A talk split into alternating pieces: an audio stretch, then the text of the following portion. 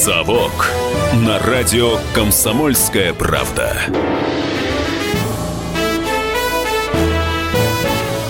Программа «Совок» – программа для тех, кто вырос в Советском Союзе, но ничего о нем не знает. В студии Иван Панкин, это я, и мой коллега Павел Пряников, политический обозреватель радио «Комсомольская правда», историк. Паш, привет. Да, здравствуйте. Забыл сказать, что ты э, создатель портала толкователь.ру еще. Да. Ну да. Чтобы все понимали, что ты действительно компетентный историк. Так вот, сегодня мы будем говорить о фальсификациях, о фальсификациях историй. Давай уже перейдем к тому, что вот как раз Ленин совершил революцию на немецкие деньги. Нет, это не так.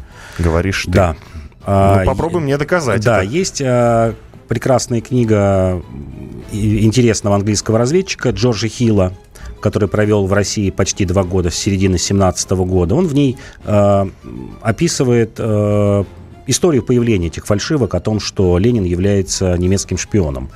История эта появилась в середине 17 года, после июльского восстания большевиков неудачного, когда временному правительству нужно было доказать людям, что все это устраивают агенты э, оси, не только Германии, там еще, как вы помните, Австро-Венгрия и Турция, э, для того, чтобы вывести Россию из, э, из войны. Uh, у Временного правительства был четкий э, такой стратегический план войну продолжать до победного конца, несмотря ни на что, что, кстати, привело к, к свержению этого режима и революции Октябрьской. Uh, так вот, э, фальшивку эти, э, эту начали фабриковать э, французы, и есть даже инициатор, тот же Джордж Хилл называет инициатор этой фальшивки. Это министр обороны Франции Альбер Тома. И конкретный разработчик, кто вот прям печатал эти документы на машинке, это капитан немецкой, э, французской разведки Пьер Лоран. Со стороны Временного правительства им помогал э, глава контрразведки Борис Никитин. А Эти документы кочевали из одного ведомства в другое. А, При Керенском была летом создана комиссия по расследованию э, деятельности Ленина и большевиков. Э, Деятельность эта была к началу осени потихоньку свернута, потому что привела к неприятным таким последствиям для Временного правительства, состоящего в основном из эсеров, ну и помогали им кадеты и меньшевики, э, которое показало, что поддержкой, э, зарубежной поддержкой пользуются как раз эсеры, действующая власть, которые из Франции получали довольно-таки много денег, ну, на рубли того времени около 2 миллионов рублей. А затем эти документы, с- это примерно 70 листов, э, которые якобы были из э, немецкого генштаба выкрадены, ну и там разведчики э, якобы в этом поучаствовали. А, В конце 17-го, в начале 18 года э, британская разведка СИС э, в лице как раз того же Джорджа Хилла э, купила эти документы за 15 тысяч фунтов стерлингов. Это примерно 150 тысяч рублей того времени. Хилл посмотрел эти документы, обнаружил, что это фальшивка, но там есть ряд технических особенностей, например, там западающие буквы «Е», он обратил на всех документов. Ну а самое главное, что все эти 70 э, документов были отпечатаны на одной машинке. Э, Хотя приходили якобы из разных ведомств. Из немецкого генштаба, из их разведки, там, донесения каких-то агентов. Все 70 документов. Хилл ужаснулся. э, И продал, это вообще, конечно, смешная история, и продал эти документы а- американской разведке за 25 тысяч фунтов стерлингов, то есть еще и заработал 10 тысяч. А, После этого эти документы стали именоваться так называемые документы Сиссона, это издатель э, Сиссон, который опубликовал эти документы. Э, Американцы потом быстро поняли, ну, чуть дольше это, конечно, было, чем у, у англичан, которые там просекли это буквально за два месяца. У, у них примерно до, 25, до 21 года фигурировало как настоящий, потом они признали, что да, это тоже фальшивка. О том, что это фальшивка, упоминал, упоминало множество исторических лиц. В первую очередь, например, немецкий генштаб, который э, 2 апреля 19 года через газету Deutsche Allgemeine Zeitung объявил, что это подлог, что никогда этого не было. А, Это доказывал и чешский президент э, Масарик, который тоже рассказывал историю появления этой фальшивки. То есть даже западные державы к началу 20-х годов, в общем, все успокоились. Но о том, что Ленин был немецким агентом. Более того, в результате этой деятельности скрылось э, э, то, что основные действующие политические силы того времени получали деньги от э, заграничных резидентур. И, и кто-то даже об этом не, скрыв, не скрывал. Например, от, э, э лидер эсеров Брешка-Брешковская, знаменитая, которая действительно прошла через э, тюрьмы, ссылки, она, например, не скрывая, говорила, что эсеры получили от США 2 миллиона долларов, тех долларов на выбор в учредительные собрания. Э, Чтобы понимать, какая это сумма на нынешние деньги, это примерно где-то 40-45 миллионов долларов. Надо умножать на 20-22. То есть они даже не скрывали, потому что все страны Антанты были заинтересованы в том, чтобы Россия не выходила из войны. Вопрос нам задали в WhatsApp, который, э, в общем-то, я хотел бы тебе озвучить сейчас. Улыбает меня ваш Сванидзе 2. А почему он, Ульянов, жил в Швейцариях, Германиях? Ну, видимо, э, на какие деньги, да? А, анафема, пишет вот этот самый джентльмен, который не представился. На какие деньги? Тоже хорошо известно, на какие деньги. До 16 года, пока не умерла э, мать э, Ленина, он жил на деньги, в частности, перечисляемые э, матерью.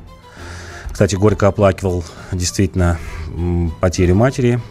Говорили, что его вот видели второй раз в жизни, как он плакал. Плюс партийные деньги, которые шли и от сбора на территории России на так называемые пожертвования и на печать партийной литературы. Большие взносы давал Максим Горький, как известно. До этого доходило, э, до Первой мировой, доходило до того, что даже Шаляпин большие деньги давал. Ленин не шиковал, жил довольно-таки скромно. Весь 16 год он провел совершенно в такой бедности. Есть и его письма, и записки других людей. Да, конечно, он там не... Это они, они не уже был... с Крупской жили. Да. Это даже из нее дневников да, известно. Да, да. Вот на эти деньги жил Ленин. Э, мать ему регулярно перечисляла каждый месяц. Сейчас я боюсь точно искать цифру, по-моему, около 50 рублей э, тех э, царских рублей. Вот умножьте на тысячу, ну вот по нынешним деньгам 50-60 тысяч рублей. Это вот основные деньги, такой поток. Плюс зарплата его как освобожденных функционеров партии. Там не так много было, по-моему, 8 человек, и в том числе Ленин. Ну вот доход, конечно, да, позволял жить, но никакой роскоши у Ленина не было. «Совок» на радио «Комсомольская правда». Кто отдал э, приказ о расстреле царской семьи? Керенский э, рассказывал, что он с трудом удерживал рабочих и солдат от расправы над царем. Это весна 17 года. Народ требовал, он в частности на сессии Московского совета Керенский присутствовал. Это, по-моему, начала марта, 7 или 8 марта. И вот там было требование расстрелять скорее царя. Ну и вот до лета, в общем, держали, потом приняли решение в Тобольск, потому что общее мнение революционных масс, солдат, матросов в Петрограде, в разложившемся Петрограде, как сам Керенский говорит, это расстрелять царя. И он был отправлен в Тобольск, считал, что это безопасное место, и там ему вот, вот нет такого революционного брожения, и там он будет сидеть, и с ним будут проходить следственные действия. Потом, естественно, совершилась Октябрьская революция, Тобольск перешел к красным, и в, в апреле 17, 18 года было принято решение перевести в Екатеринбург. Потому что считалось, там вообще интересно, вот с этого начинается интересная история. 1 а, апреля а, в ЦИК принимает решение, 1 апреля 18 года, о перевозке Николая Романова в Москву потому что было мнение у Ленина, что, ну и у Троцкого, что нужно устроить суд показательный над Николаем Романовым. Это первое мнение. А второе, с этого времени шли закулисные торги с Германией о судьбе, о судьбе царя. Мы все мы вспомним, что был заключен уже Брестский мир. Германия начала 17 года вошла на Украину, вплоть до Грузии. Черноморское побережье Кавказа, некоторые российские города, Ростов, Белгород. А, шли торги с, с немцами о судьбе. А, в частности, Ленин предлагал 300 а, миллионов золотых рублей контрибуции, которая была наложена на Россию. Ленин предлагал обменять царскую семью вот на эту контрибуцию, что немцы ее отменяют 300 миллионов, а мы отдаем им царскую семью. Ну, в общем-то, э, товарищ Пряников, например, считает, что приказ э, о расстреле царской семьи был решен на месте, потому что э, в Уральском Реввоенсовете... Областной а, совет. Да, областном совете находились одни отморозки. И именно поэтому это как-то спонтанно возникло. Я все правильно говорю? Ну Павел, да, да, потому что подходила сибирская армия, Чехословакия. Через несколько дней они должны были войти в Екатеринбург, и действительно вошли 25 числа. А, общее настроение было избавиться от царя, вести им в Москву уже было страшно э, и невозможно. И То есть приняли... психанули, психанули. Да, психанули, что угу, называется. Понятно. А, с нами на связи кандидат исторических наук, доцент, заведующий кафедрой вспомогательных и специальных исторических дисциплин Российского государственного гуманитарного университета Евгений Пчелов. Евгений Владимирович, здравствуйте. Здравствуйте, здравствуйте. Э, здравствуйте, очень рад, что хотя бы по телефону удалось с вами связаться, потому что а, я расскажу, Евгений Владимирович должен был участвовать в нашем эфире непосредственно в студии, но, увы, приболел, приболел немножко, как и я, и поэтому а, по телефону будем с вами общаться. Евгений да, Владимирович. Простите, что так получилось. Ничего да, страшного. Да. А, вопрос, ну, сходу, э, с корабля на бал. Кто отдал приказ о расстреле царской семьи? Ваша версия.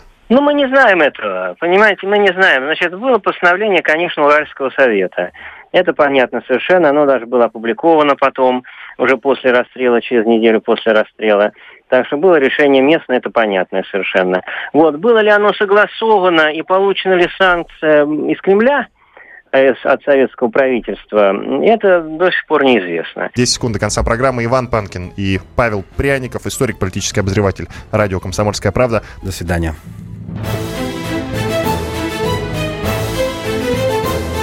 «Совок» на радио «Комсомольская правда».